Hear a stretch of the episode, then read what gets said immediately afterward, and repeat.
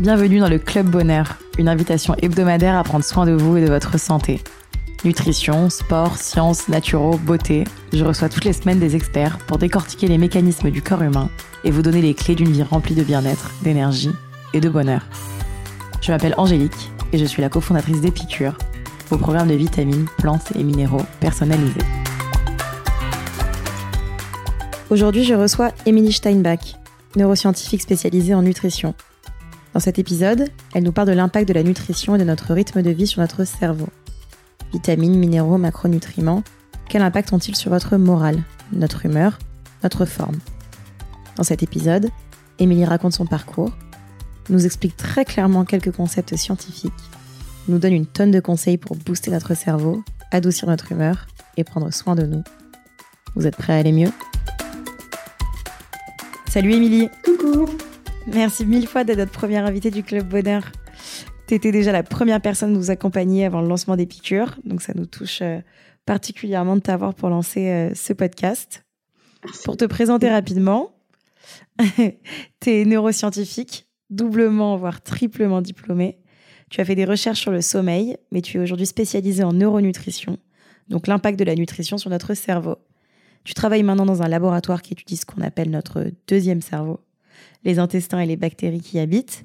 En parallèle de ça, tu donnes de nombreuses conférences et ateliers sur la nutrition, notamment en entreprise. Tu viens de faire une conférence TED à ce sujet. Tu es consultante pour des startups dans la santé et le bien-être, dont Epicure. Et tu es également très active sur Instagram à travers ton compte Feeding My Brain, sur lequel tu vulgarises plein de sujets liés au corps humain, à la santé ou encore au cerveau. D'ailleurs, j'invite tous nos auditeurs à te suivre parce que c'est euh, assez passionnant. Est-ce que pour commencer, tu peux me raconter euh, rapidement ton parcours et ce qui t'a poussé à te spécialiser dans la neuronutrition? Ouais. Euh, je devrais avoir tous les jours dans ma tête parce que tu boostes pas mal mon ego à me donner une introduction pareille. Ça me donne l'impression d'être un savant alors que je n'ai encore rien fait. Alors, euh, donc je me suis lancée dans ces études parce que j'ai découvert moi-même quand j'étais plus jeune l'impact de mon mode de vie sur ma santé mentale. Et donc, euh, depuis très jeune, je rêvais d'étudier le cerveau. Et donc, euh, ouais, j'ai fait ce premier master de neuropsychologie pendant lequel j'ai fait un stage de recherche euh, sur le sommeil. C'était fascinant. Puis un deuxième master de neurosciences à UCL à Londres, où j'ai fait des stages plutôt liés à la nutrition et au métabolisme. Fascinant aussi. À côté de ça, j'ai une formation en neuronutrition, donc c'est vrai, et c'est vraiment ma passion de donc j'ai envie de continuer d'étudier et c'est pour ça que j'ai commencé à travailler dans un laboratoire, euh, le laboratoire du professeur Karine Clément à la Pitié-Salpêtrière, euh, qui étudie notamment, c'est vrai, euh, les bactéries de l'intestin et les maladies métaboliques. Donc voilà un peu mon histoire. en parallèle de ça et de tes études, tu as lancé un compte Instagram sur lequel tu, tu vulgarises tous ces sujets-là. C'est d'ailleurs comme ça que on t'a découvert. Tu en fais aujourd'hui des, conférences euh, en entreprise et ailleurs. Ça a toujours été euh, important pour toi de, vulgariser ton savoir et en tout cas euh, de le transmettre au plus grand nombre? Ouais. au début, c'était pas important pour moi, donc ça a plus commencé parce que je suis passionnée et donc dès que j'étais à une soirée, je racontais à mes potes ce que j'avais étudié pendant toute la journée et donc j'avais toujours un petit groupe comme ça de de fans qui me disaient mais alors raconte-nous encore cette étude euh, qu'est-ce que tu peux donner plus de détails et tout oh Émilie raconte encore euh, quand euh, tu as vu tel patient et qu'en fait on a trouvé que ça avait un lien comme ceci comme cela. Et donc pour rigoler j'ai commencé à donner des, conférences dans la galerie d'art d'une copine à Bruxelles. Et puis en fait ça a pris une ampleur à laquelle je m'attendais pas du tout. Et une entreprise m'a un jour contacté pour parler à leurs employés de l'impact de leur mode de vie sur leur santé euh, et sur leur performance. Et euh, donc euh, maintenant, ça marche très bien. Mais aussi, c'est important parce que j'espère que ça permet aux personnes autour de moi de se sentir mieux. Donc, donc en fait, c'est devenu important parce que les, feedbacks positifs me donnent envie de continuer. Ouais. Parce que aussi, moi, je vois les gens, il y a quand même un, changement dans la perception aussi de la santé dans notre dans notre un peu notre génération à essayer de mhm. plutôt que juste de faire du curatif et de dire ok il y a un problème je vais prendre un médicament d'essayer de comprendre moi je sais que c'est aussi quelque chose qui m'intéresse beaucoup de me dire attends euh, j'ai mal au ventre Est-ce qu'il y a quelque chose, plutôt que de me dire je vais juste prendre un médicament, attendre que ça passe, tu as senti aussi que ça venait de là? Oui, j'ai l'impression que les jeunes se rendent plus compte que la manière dont ils vivent peut avoir un impact sur leur santé et ils ont envie d'avoir un rôle dans leur santé. Donc, euh, un rôle préventif. Aussi, j'ai l'impression qu'avant, ce qui était cool, c'est d'être mince, maigre. Et maintenant, ce qui est cool, c'est d'être en bonne santé. Donc, euh, sur les réseaux sociaux, je trouve qu'il y a aussi un shift, tu vois, genre, maintenant, euh, les gens font du sport, tout le monde parle bah, pendant le confinement de tel live qu'il faut absolument suivre pour méditer, pour faire du sport, pour bien manger. Donc, ouais, je pense que les jeunes. c'est plutôt positif. Ouais. Et du coup, effectivement, euh, c'est une très bonne transition. Euh, parce que si on est ensemble aujourd'hui, c'est déjà euh, pendant une période qui est un peu particulière, parce qu'effectivement, on est, on est tous confinés à cause du, coronavirus. et avec une période qui peut être particulièrement difficile sur le moral. et d'ailleurs, c'est de ce sujet-là qu'on aimerait parler aujourd'hui sur l'impact de notre nutrition et notre rythme de vie sur nos humeurs. Pour rentrer dans le vif du sujet, est-ce que tu peux m'expliquer euh, facilement et rapidement, même si je sais que c'est, un énorme sujet, le lien entre ce que l'on mange et notre humeur? Ok. Euh, bah, déjà là, je commence à avoir faim. Et rien que ce que je vais manger ce soir, ça me, ça me réjouit déjà. Et je pense que ça, c'est important de dire que manger, avant tout, c'est un moment de plaisir. Donc rien que le fait de manger peut nous apporter euh, du baume au cœur ou au cerveau les goûts, les textures euh, peuvent nous plaire. Et aussi, c'est un moment de partage euh, très agréable en famille ou avec les amis. Euh, et donc, nutrition et humeur passent entre autres par cela. Et je pense que c'est important de le dire parce que beaucoup de personnes apprennent la nutrition de manière assez culpabilisante et ça, ça fait plus de mal qu'autre chose. Après, d'un point de vue plutôt biochimique, la nutrition a un impact sur ton humeur, euh, donc notamment via le microbiote intestinal, donc les bactéries qui vivent dans l'intestin euh, et qui mangent ce que tu manges, ce que tu avales, qui créent des molécules que tu ne sais pas spécialement créer tout seul, donc par exemple des, certaines vitamines, euh, et que tu vas ensuite absorber et qui va avoir un effet positif ou négatif sur ta santé. Après aussi, donc, ce que tu manges t'apporte un tas de molécules qui vont aussi être absorbées directement par ton corps et qui peuvent servir à ton cerveau euh, euh, pour euh, notamment créer des, petits neurotransmetteurs de bonheur ou créer des nouveaux neurones dans certaines zones de ton cerveau. La, nutrition a un réel impact. J'essaie de, j'essaie de faire ça, de vulgariser rapidement. c'est vrai que la nutrition a un impact. Oui, en gros.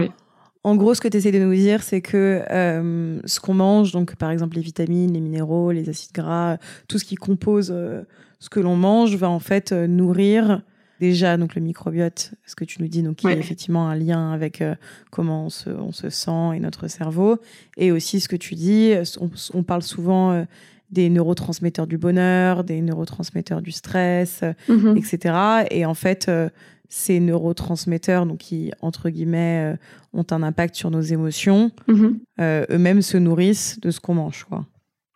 Euh, ça ouais, Je dis des bêtises. Non, tu dis pas des bêtises. c'est juste qu'en fait, c'est vrai que sans support, c'est parfois difficile de transmettre quelque chose. Mais disons qu'ici, on n'essaie pas de faire un papier qui va être publié dans Nature. On essaye de, de transmettre juste quelques, quelques connaissances. Et euh, oui, donc par exemple, euh, on avait déjà parlé de ça euh, à deux lors d'un déjeuner. Donc, un exemple, le neurotransmetteur du bonheur. Les gens l'appellent comme ça. Donc, la sérotonine est un neurotransmetteur qui, on trouve, est fortement diminué dans des cas de dépression. Eh ben, le neurotransmetteur du bonheur, par exemple, il est créé uniquement à partir d'un précurseur qu'on trouve uniquement dans l'alimentation. Donc ça, c'est fou. Euh, donc c'est euh, un acide aminé, le tryptophane, donc qui provient des protéines, donc euh, par exemple du quinoa et des lentilles que tu aurais mangé tout à l'heure. Eh bien, elles vont avoir dans, cette salade du tryptophane et ce tryptophane va servir à tes neurones pour créer notamment, par exemple, de la sérotonine. Ok. C'est hyper clair.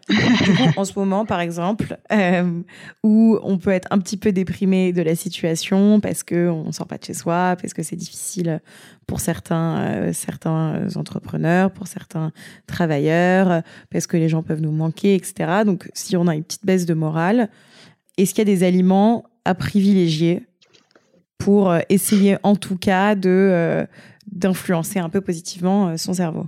Ce qui compte, c'est pas de manger quelques aliments euh, qui soi-disant sont bons pour la santé, c'est plutôt de varier et diversifier. Donc de manger de tout. Alors, s'il y a un régime qui devrait être conseillé, ce serait le régime méditerranéen crétois régime méditerranéen, et qui euh, donc est très riche en légumes, euh, des fruits, des oléagineux, donc ça c'est tout ce qui est graines, noix, amandes, etc., de l'huile d'olive, d'ailleurs, je le place, mais c'est pas mal d'essayer d'utiliser aussi des, différents types d'huiles, comme, par exemple l'huile de colza qui contient beaucoup d'acides gras oméga 3. Donc ce type d'alimentation, il contient euh, du poisson, des crustacés, pas trop de viande. S'il y a de la viande, c'est de la volaille, et donc euh, très peu de viande rouge et d'aliments hyper transformés. Donc varier, diversifier, c'est la clé. Il faudrait essayer de manger toutes les semaines. Ça va te choquer ce que je veux dire, mais entre 20 à 30 différents euh, aliments euh, plant-based. Donc, euh, c'est pas 20 à 30 euh, légumes différents parce que ce serait très difficile à faire, je pense. Mais ce serait, tu peux compter donc les légumes, les épices, les fruits, les herbes, tout ce qui est de nouveau noix, amandes, etc. essayer d'avoir 20 types d'ingrédients différents je sais pas si. Si, si, c'est bien faire. Donc, se dire, euh, je, je prendre euh, euh, trois fruits différents, quatre légumes différents, quatre graines différentes, trois épices, et au final, on fait sa popote et, et on s'en sort quasiment. on peut se faire un challenge et, bah, en sortir à, 20-30. C'est la première fois, grâce au confinement, que je me suis mis cette challenge. Donc, j'ai été au marché, et, un vrai marché, parce que je suis confinée à la campagne ça m'arrivait pas souvent de faire des marchés à Paris. Euh, et c'était, c'était dur, mais en fait, euh, enfin, c'était dur parce que j'avais plus l'intuition de le faire, mais euh, en fait, c'est faisable et c'est délicieux. Ouais, et puis en plus, entre les herbes, les épices, les graines, les céréales, donc, on peut vite redoubler de créativité. Ouais, et donc c'est vraiment important de penser à varier, diversifier, notamment pour ce microbiote intestinal que j'étudie, donc les bactéries qui vivent dans l'intestin, et euh, elles, elles adorent les fibres, et tu le retrouves beaucoup dans les aliments euh, plant-based, comme on dit. Désolée de parler comme une Instagrammeuse, euh, mais c'est parce que je ne sais pas comment traduire ça. Ouais, des, les végétaux, quoi. Ouais. D'origine végétale, plutôt. on va dire. ok, et qu'est-ce qui est, je sais que c'est compliqué de, de, dire il y a des choses autorisées, des choses interdites, mais qu'est-ce qu'il faudrait éviter pour essayer, pour avoir un moral euh, en forme Alors, éviter ce qu'on appelle euh, les aliments ultra transformés ou les calories vides. Donc, c'est un aliment euh, dans lequel tu vas trouver beaucoup de calories et très peu de nutriments intéressants pour ta santé. Je ne sais pas si tu as des, des, exemples qui te viennent directement en tête. Si, moi je pense au soda, aux chips. Ouais. C'est un, peu, les plats préparés, un peu, un peu sordides. Voilà, tout ça. et en fait, euh, je pense que ça, ça ben, de nouveau, c'est grâce au confinement que j'écoute beaucoup plus de, podcasts, je le dis beaucoup plus que d'habitude. Et j'entendais une fille qui disait euh, qu'elle mangeait que des, aliments euh, allégés. Mais c'est pas. Donc, il faut pas toujours penser à calories parce qu'un aliment allégé, peut, donc euh, tu vois, les versions light des produits peut être transformé. Donc en fait, dans un, je sais pas, disons un yaourt euh, version light, 0%. Tu, ouais, tu trouverais en fait, les gens ont l'impression que c'est plus sain, mais tu vas trouver plus d'additifs, d'émulsifiants qui vont permettre d'avoir la même texture et le même goût que la version non light. Et en fait, ces additifs et ces, émulsifiants ont un effet euh, très négatif sur ton microbiote intestinal. En tout cas, il y a des études faites sur des souris qui le démontrent et donc qui pourrait avoir un impact sur ta santé mentale. Oui, puis en fait, au final, quand on est déprimé, on se jette sur du chocolat. Donc, euh, donc en fait, euh, on a mangé euh, allégé en se disant je vais faire attention à mon poids, on finit par en fait apporter des choses qui sont pas bonnes pour soi et du coup craquer de l'autre côté sur des choses encore pires, quoi. Mm, ouais, bah, moi j'essaie de vraiment pas voir la nutrition comme quelque chose de culpabilisant, quelque chose qui va me rendre gros ou mince. C'est vrai que c'est ce que tu dis souvent. Non, mais c'est vrai ce que tu dis souvent que on connaît très bien euh, l'impact de la nutrition sur notre poids. Mm-hmm. On connaît tous euh, le principe de calories. on a un peu conscience de ce qui fait grossir, ce qui, ce qui fait pas grossir.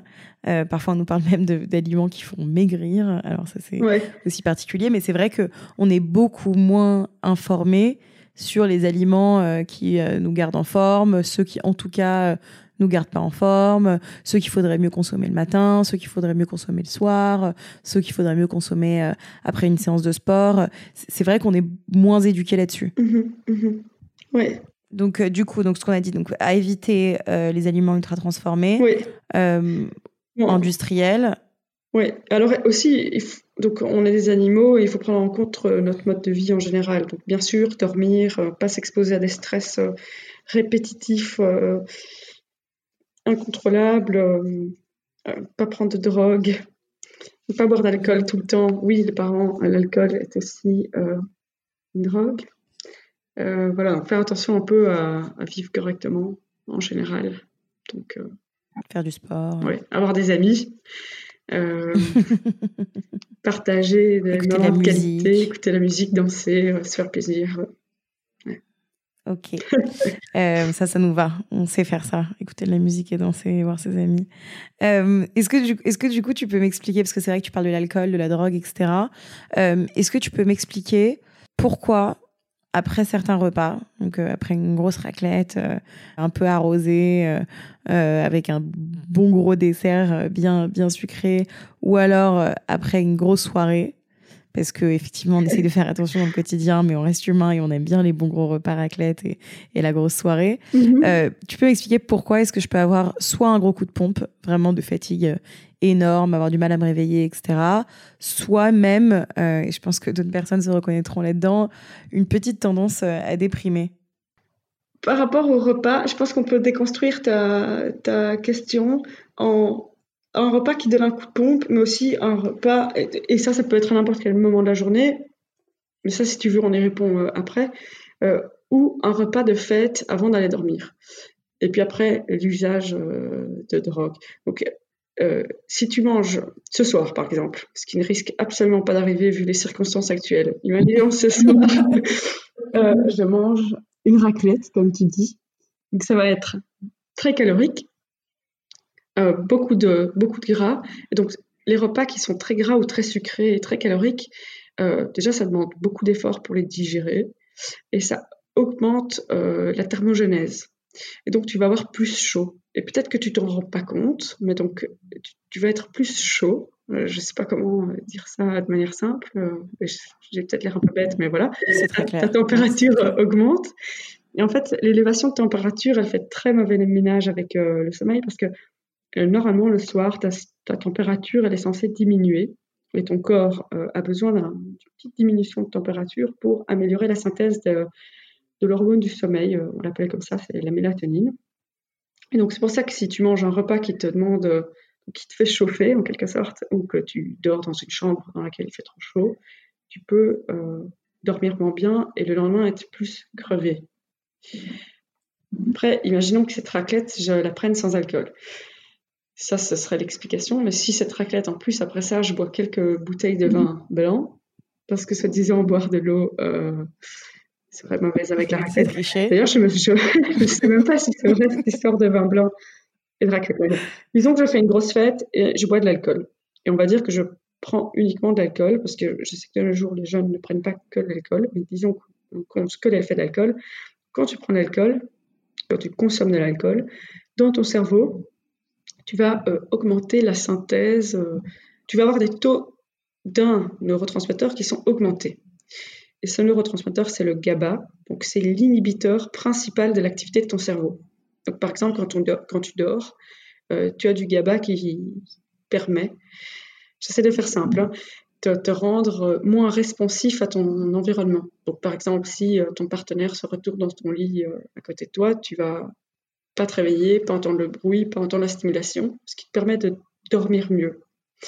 et donc, quand tu bois l'alcool, attention, ça permet pas de dormir mieux. tu augmentes les quantités de GABA dans ton cerveau, mais dans toutes les parties de ton cerveau. Et donc, c'est pour ça que petit à petit, euh, tu veux te mettre à parler plus fort. Euh, tu commences à être un peu désinhibé parce que voilà, tu vois. Euh, tu vois pas de quoi je parle. Tu vois pas? Tu, tu, te prends le bord d'une table dans le genou, ça te fait pas mal. Et le lendemain, pourtant, tu travailles avec un gros bleu. Donc, ton cerveau, il est un petit peu inhibé par ce GABA, ce fameux GABA. Et le lendemain matin, tu peux avoir une petite descente. Et donc, qui te rend euh, plus vite déprimé, comme tu dis. Tu peux avoir un peu de tachycardie. Quand les gens parlent, ils parlent vraiment beaucoup plus fort. Tu as l'impression, tu peux être irritable, etc. Donc, ça, ça peut s'expliquer entre autres par cette euh, rechute de GABA. Donc, voilà l'explication de ce gros repas de fête sur ton humeur le lendemain.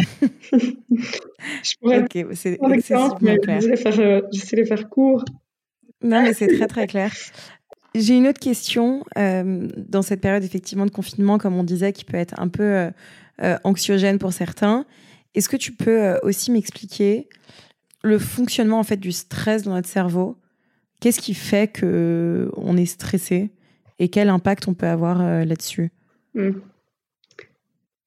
C'est vrai que la période de confinement, elle peut être stressante et il y a l'aspect psychologique qui est très complexe et difficile à expliquer en tout cas pour moi. Mais je pense que c'est une, un moment de notre vie où on perd le contrôle, tous nos repères changent. Euh, et donc, euh, il faut essayer de trouver des petites astuces pour, euh, je sais pas, se donner des nouveaux objectifs, se, mettre, se garder un cadre de, de vie, garder ses rythmes habituels. Dans une situation de stress, tu vas avoir ton système nerveux lié au stress qui se, qui s'active, donc, tu vas avoir plein de réponses qui vont te permettre de euh, faire face à ce stress. En fait, c'est très positif de stresser euh, quand c'est dans une phase aiguë. Donc, tu vas avoir des hormones de stress qui vont euh, se balader dans tout ton corps et qui vont te permettre d'être plus rapide, d'avoir plus de sang qui va vers tes muscles pour courir plus vite. Imaginons que tu dois t'enfuir. tu vas avoir ta digestion qui s'arrête parce que ça sert à rien de passer trop d'énergie à digérer si tu es en train de te faire courir après par un lion dans la nature. Euh, ton système immunitaire connaît des modifications également. Tu n'as pas de libido quand tu es stressé, bah oui, ça servira à rien d'avoir envie de faire l'amour si tu, si tu vis euh, un stress qui met ta, ta survie euh, en danger. Et donc, pour faire face à un stress aigu, c'est très positif, ça te permet d'être de, de, bien. Voilà. Donc normalement, ce stress, il est censé être aigu. Donc tu stresses et puis ensuite, reste and digest, euh, se reproduire, se nourrir euh, aussi. Sauf qu'aujourd'hui, on peut avoir des stress qui sont plutôt chroniques. Et donc, à long terme, c'est négatif parce que, par exemple, ces hormones de stress, elles te permettent de créer en quelque sorte du sucre à partir du gras stocké dans ton corps. Mais donc, à long terme, avoir des taux de sucre qui se balade dans ton sang comme ça tout le temps, c'est pas très positif, hein, et de gras. Euh, ta digestion, tu peux commencer à avoir des problèmes, donc avoir euh, souvent mal au ventre. Je sais pas, je donne des exemples parce que tout à l'heure tu parlais de mal au ventre. Euh, plein d'effets vraiment très négatifs sur ta santé. tu peux avoir un syndrome dépressif qui arrive. voilà un peu comment le stress fonctionne. en tout cas, c'est clair. C'est très clair et c'est très intéressant de le voir comme ça. Euh, et de comprendre qu'en fait effectivement à la base euh, en fait c'est juste une une réaction euh, saine et un peu de survie du corps et qu'en fait un truc hyper intéressant dans notre période de confinement et qu'on s'en rend pas compte mais le, rien, rien que le fait d'être isolé est une source de stress. Donc quand, quand, une personne ou un animal est isolé en fait c'est marrant parce que donc l'étude dont je t'ai parlé tout à l'heure que j'avais lue aujourd'hui ils essaient de stresser des souris. Et je me disais, mais tiens, comment est-ce que tu peux stresser une souris de manière chronique? Et une des manières, il y avait plein de manières, c'est de mettre la souris tout seul dans une cage. Et ça m'a fait rire en lisant ça. Je me suis dit, waouh, je suis en train de, de passer une tâche de stress chronique. Donc, euh, On est en train de faire une expérience sur toi. Oui, voilà. Euh, une petite souris. Euh, ok, c'est, non, c'est, c'est vraiment très intéressant. Je sais que toi, tu ne te focalises pas que sur la nutrition et, et, et à juste titre parce qu'il n'y a effectivement pas que ce qu'on mange qui impacte notre, nos humeurs, notre vie, etc. Mhm. Est-ce que tu as des, des conseils, des petites techniques un peu à adopter en dehors de la nutrition pour un peu euh, adoucir euh, ses angoisses, son humeur, euh, ou en tout cas aller encore, encore mieux ah, J'aimerais bien toutes les connaître. Je n'ai pas la prétention de pouvoir donner des conseils de vie, mais je vais essayer de te donner quelques petits trucs qui fonctionnent pour moi ou quelques des choses que je lis et qui, je pense, sont intéressantes. Donc, pour vivre mieux en cette période, je pense que c'est vraiment, donc, je l'ai dit, très important de garder des, rythmes comme ceux euh, qu'on avait pour habitude. Donc se lever et, se coucher euh, aux mêmes heures tous les soirs, donc euh, pour ne pas trop perturber notre rythme circadien, et donc avoir un meilleur sommeil. le sommeil, donc ça c'est super important de faire attention à avoir une bonne qualité de sommeil et une quantité de sommeil suffisante. en France, je pense qu'un tiers de la population est en manque de sommeil je pense que je suis gentille là en te disant entière. Je pense que c'est plus que ça. Euh, donc il faut essayer de dormir 8-9 heures de, sommeil par jour, et évidemment dans des conditions euh, optimales. Donc c'est pas avec le téléphone euh, allumé sur la table de nuit qui nous réveille, c'est plutôt le téléphone en dehors de la chambre. voilà, donc Qu'est-ce que je peux dire sur le sommeil? Essayer de dormir dans une chambre à 18,5 degrés serait la température optimale. Éviter l'exposition à la lumière bleue ou à des lumières trop intenses le soir. si on réfléchit euh, au fait qu'on est censé être un animal qui vit dans la nature, ben, euh, on est fait pour vivre dans des conditions où le soir, euh, la lumière s'éteint. donc il faut utiliser des tamiser un peu les lumières, et en tout cas éviter de se scotcher à son écran euh, sur Instagram plein de lumière bleue, sauf si c'est pour être sur mon compte, évidemment, ça c'est prouvé. Ou sur Epicure. Ou sur. Ça n'a pas d'effet négatif. Donc, et si c'est impossible pour les jeunes d'éviter l'exposition aux écrans euh, le soir, essayez au moins d'utiliser des night shifts, donc les filtres de lumière bleue. Et ça, c'était intéressant. Donc, dans un livre que j'adore euh, euh, de Matthew Walker, un, une sommité mondiale euh, dans le domaine du, sommeil. il expliquait des études, il résumait assez bien des études qui montrent que quand quelqu'un lit versus est sur un écran le soir, eh bien la personne qui lit va avoir une synthèse de mélatonine qui est améliorée et va s'endormir plus vite, avoir une meilleure qualité de sommeil. Donc même si on ne s'en rend pas compte, ça a un effet sur nous. Et ensuite, il y avait une autre étude qui était faite avec euh, Night Shift, donc un filtre de lumière bleue ou euh, pas de filtre. Et donc, ces filtres de lumière bleue, il semble quand même qu'ils fonctionnent un peu. Donc voilà, ça c'est assez de nos jours. Comme petit conseil. C'est effectivement assez rassurant quand on se retrouve à lire ses mails le soir dans son lit. Alors, attention, un moyen d'un peu adoucir.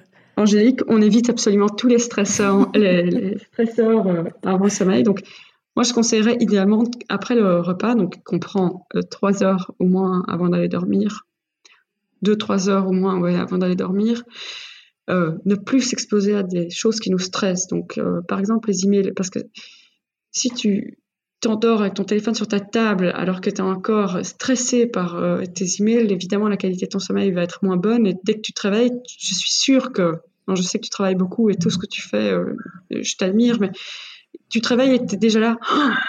Ah, oh, tel email, tel email, aujourd'hui je vais faire ci. Et c'est surexcitant comme vie. Euh, toi, tu le vis, je sais que tu vis bien, euh, tu, tu, pétilles, mais sur le long terme, ce genre de, choses peut en fait nous rendre KO. On va avoir un impact. surtout, effectivement, il y a un article qui est, il y a un article qui est très intéressant d'ailleurs là-dessus sur les gens enfin qui font un métier qui les passionne mhm. et qui du coup effectivement en fait peuvent très rapidement euh, plus être plus susceptibles à des burn-out euh, etc effectivement parce qu'il n'y a plus de limite et que et qu'en fait le travail devient plaisir mais en fait le travail n'est pas que euh, que plaisir finalement. Et puis le burn-out, on a l'impression que c'est loin de nous, mais il y a quand même pas mal de personnes. dans mon entourage, je connais des jeunes qui euh, ont souffert de, ça ou souffrent de cela, et on ne le voit pas arriver, mais ça peut arriver à nos âges. Donc euh, voilà.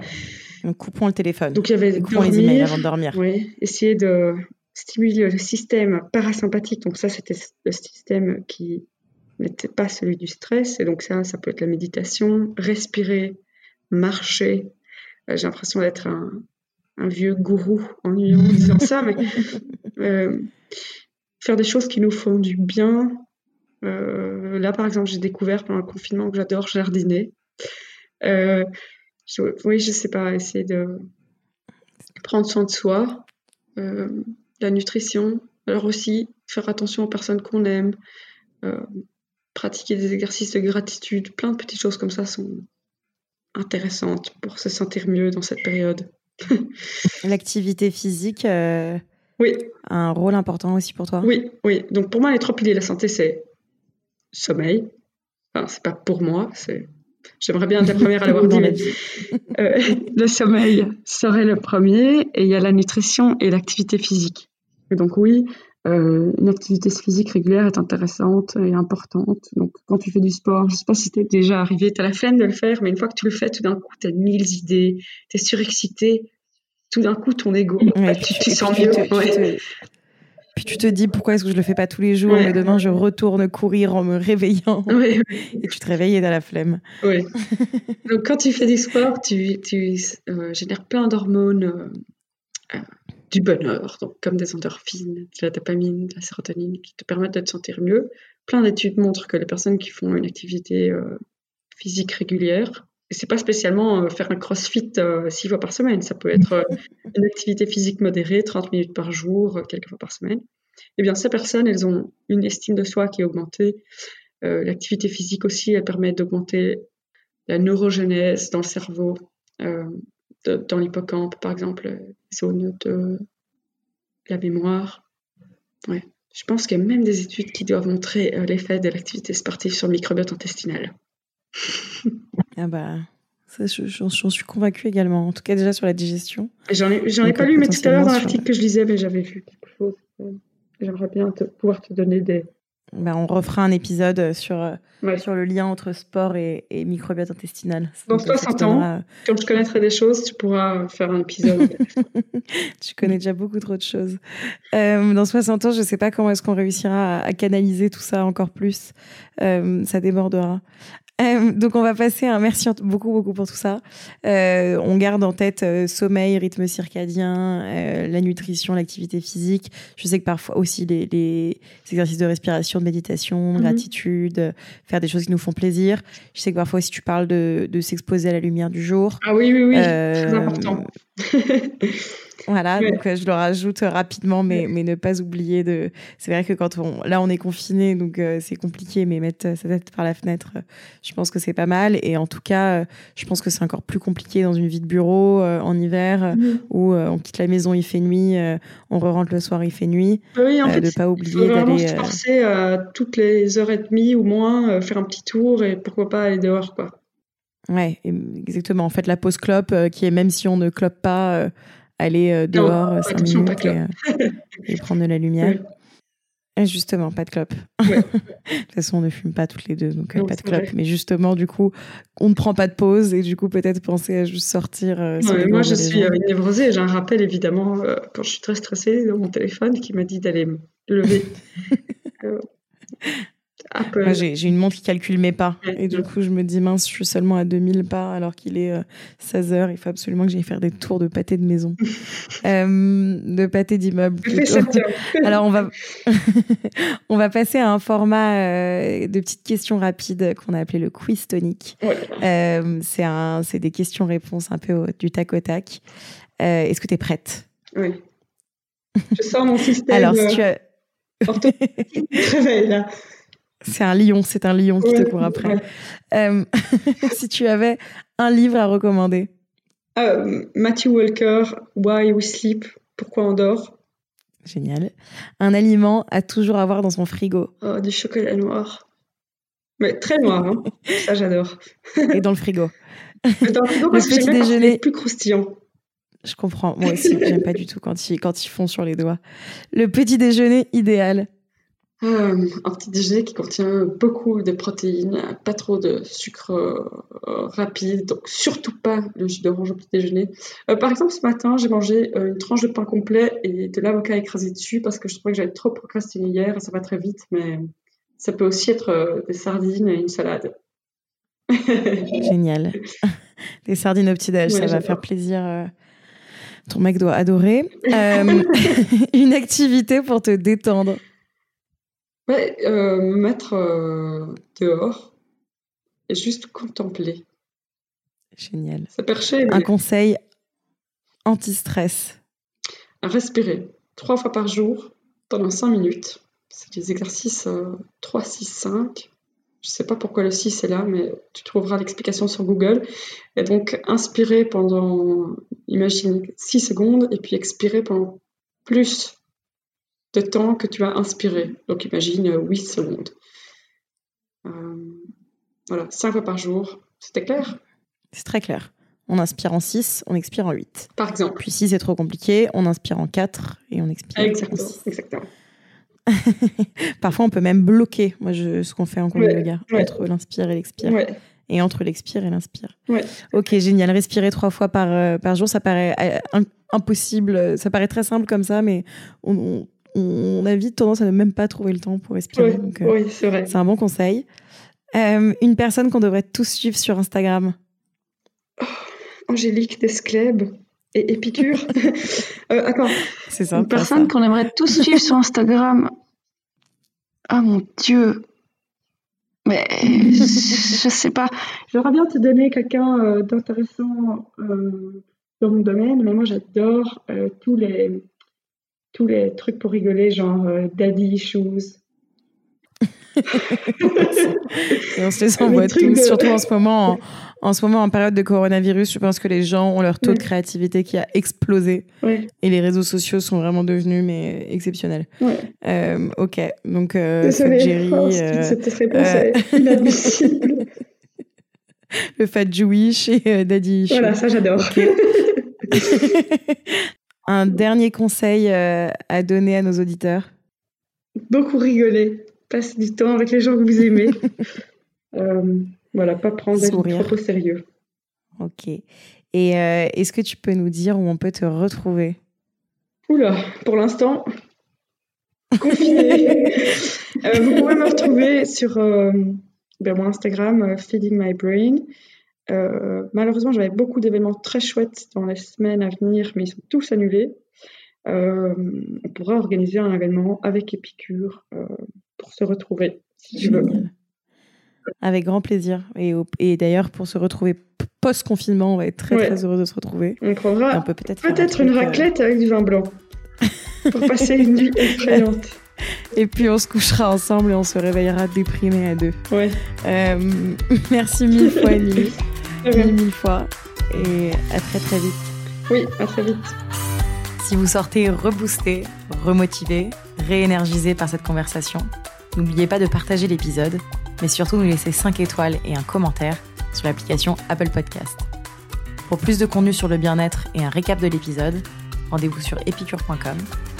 Et si vous avez des questions à poser à nos invités, on se retrouve sur notre compte Instagram, épicure. À la semaine prochaine!